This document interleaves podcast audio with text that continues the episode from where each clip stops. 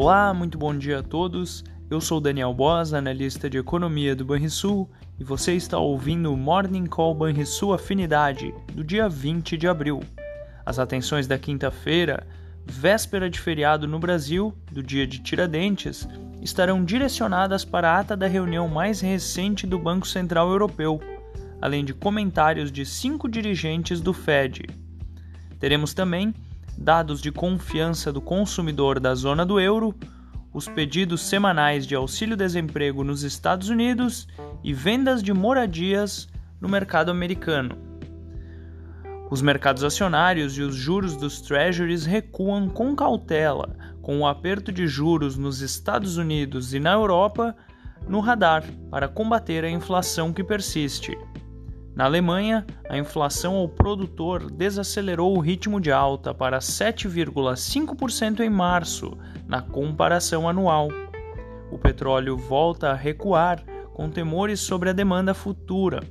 Analistas de mercado voltam a temer uma recessão nos Estados Unidos, como impacto para a compra de óleo, enquanto o dólar ganhou força em sessões recentes mas oscila perto da estabilidade ante seus pares nesta manhã. E essas foram as notícias internacionais.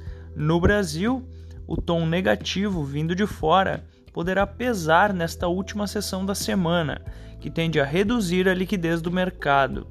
Os investidores vão avaliar os ruídos após o caso do ministro do GSI, que deverá levar à abertura da CPMI do 8 de janeiro, e poderá comprometer a rápida tramitação do arcabouço fiscal.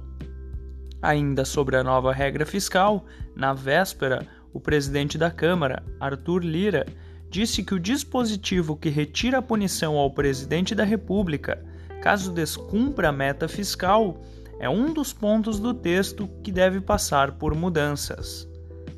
Também na véspera, a produção industrial referente ao mês de fevereiro registrou queda de 0,2% ante janeiro.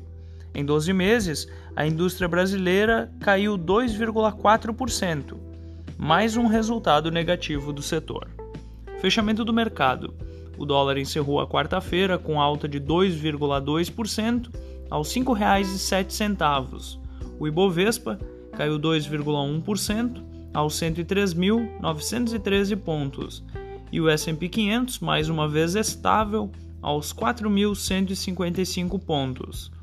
O DI futuro para janeiro de 2024 subiu 2 pontos base, a 13,27%, e o DI futuro para janeiro de 2028, em meio a um dia bastante turbulento, saltou 29 pontos base, a 12,26%.